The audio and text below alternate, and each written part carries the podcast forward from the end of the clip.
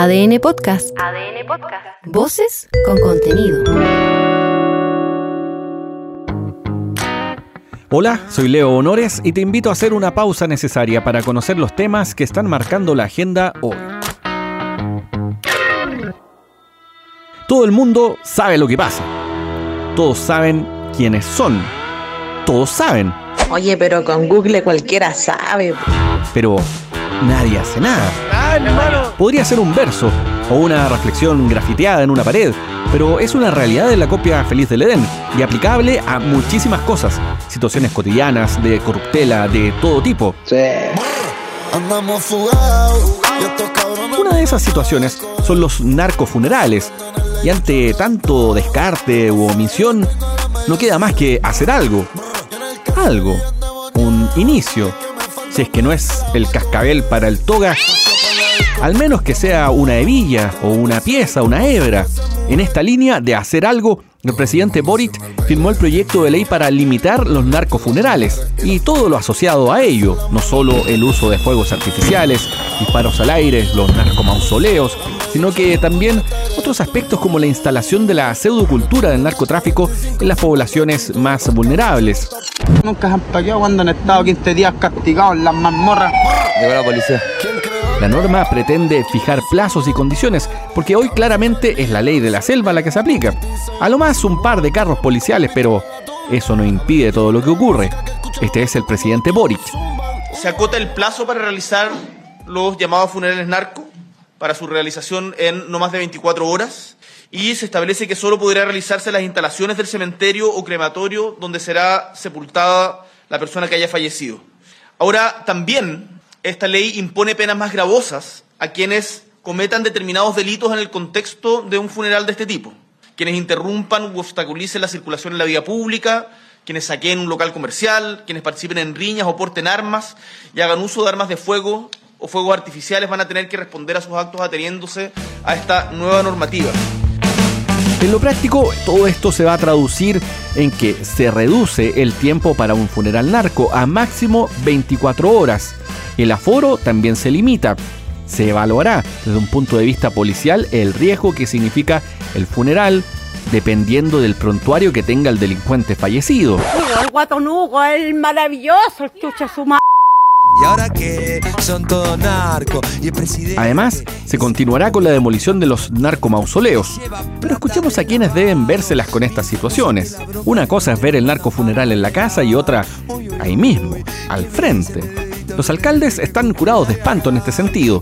Este es el jefe comunal de Loprado, Maximiliano Ríos. Eh, el tema de los narcos funerales es una cuestión muy relevante. Nadie se explica por qué hay tantas libertades para sacar adelante esta actividad que por supuesto le hace mucho daño a los barrios. No más fuegos artificiales, no más amenazas, no más disparos eh, y particularmente cuando fallece una persona. Bueno, eh, en general son personas vinculadas al narcotráfico y esto de acortar los plazos, de que sea en máximo 24 horas que sea sepultado, yo creo que es una medida muy importante y que viene también a dar tranquilidad a los barrios. Los próximos días, como escuchaste, no serán buenos para los malandras, pero sí lo serán para los trabajadores y trabajadoras del Banco Estado. Y es que recibirán un bono de 6 palitos. No, ¿en serio? Sí ya, son 5 millones 500, digamos, si hacemos los descuentos. Pero imagínate, ¿qué harías tú con esas lucas? Puta, tengo como 10 hijos, así que... El beneficio es parte de la negociación colectiva entre la dirección del banco y el sindicato.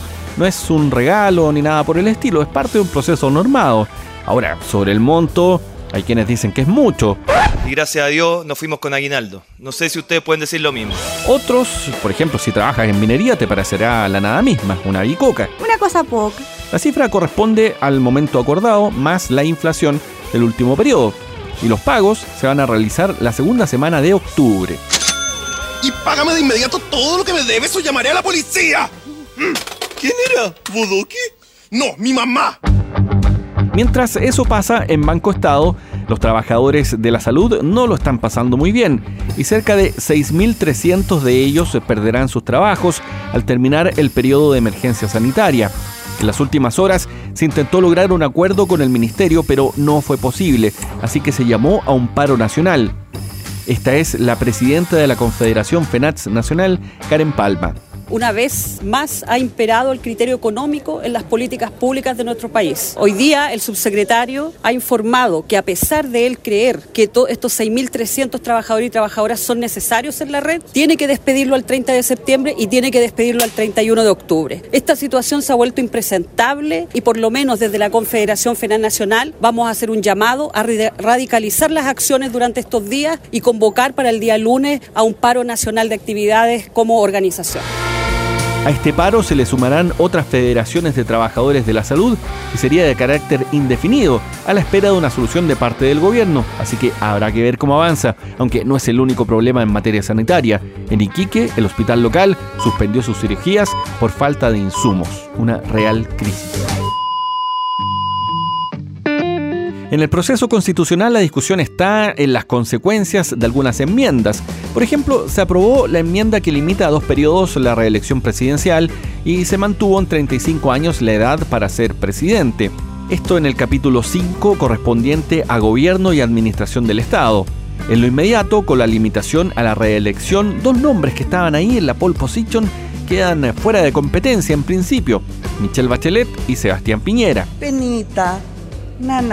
En paralelo, al rechazarse la indicación que aumentaba a 40 años la edad para ser presidente o presidenta, manteniéndola en 35, como es actualmente, la puerta queda abierta para nuevos liderazgos.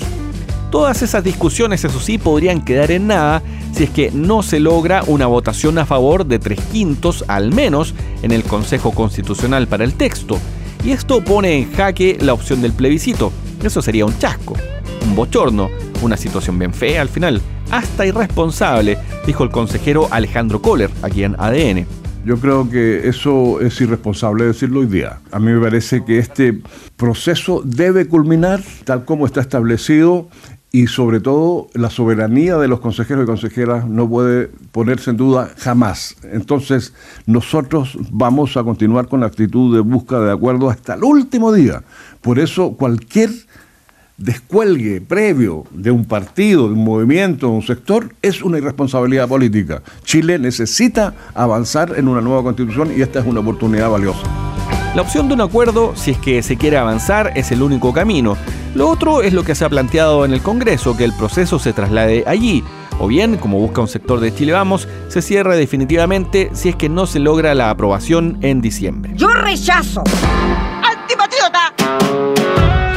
Pasamos del entuerto constitucional al entuerto presupuestario. El gobierno tiene plazo hasta el 30 de septiembre para presentar la ley presupuesto 2024 y se espera que este viernes ingrese al Congreso. Esta discusión, como todos los años, está llena de tira y afloja, condicionamientos, negociaciones y consomé. Una eternidad más tarde. Porque gustan los parlamentarios de quedarse hasta la hora del queso discutiendo y esta es ya una maña clásica. ¿Qué más esperan de esa lacra que está en el Congreso?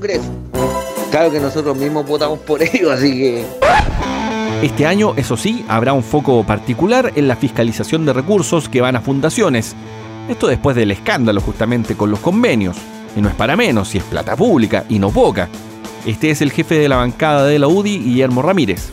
La discusión de presupuesto este año es distinta a la de años anteriores por el caso convenios, en la que hubo malversación de fondos o derechamente hubo robo. Y lo que nosotros tememos es que el gobierno le eche la culpa al empedrado y la ley de presupuesto restrinja la participación de las fundaciones o de la sociedad civil en la provisión de bienes públicos, cuando el problema no estuvo en estas asociaciones de la sociedad civil, sino que estuvo en el gobierno. Y por lo tanto, la ley de presupuesto vamos a pedir garantías de probidad, pero probidad con el foco, con el acento puestos en la acción del gobierno más que en la de las fundaciones y la sociedad civil que históricamente ha colaborado en la provisión de bienes públicos. Respecto a los ejes, la oposición plantea que el presupuesto debería contemplar un aumento de recursos para la seguridad pública, mientras que el oficialismo es partidario de que se garanticen los derechos sociales por sobre cualquier cosa. Aunque, si no hay una recaudación mayor, acuérdate que se rechazó la reforma tributaria, en una de esas, a lo más que podríamos aspirar es que se mantenga lo que hay. Siempre el mismo cuento. Ya me tienen chato. Soy Leo Honores y esta fue una pausa necesaria. Ya sabes cómo va el día. Comparte este capítulo o escucha los anteriores en adn.cl sección podcast, en podiumpodcast.com o donde escuches tus podcasts. Chico.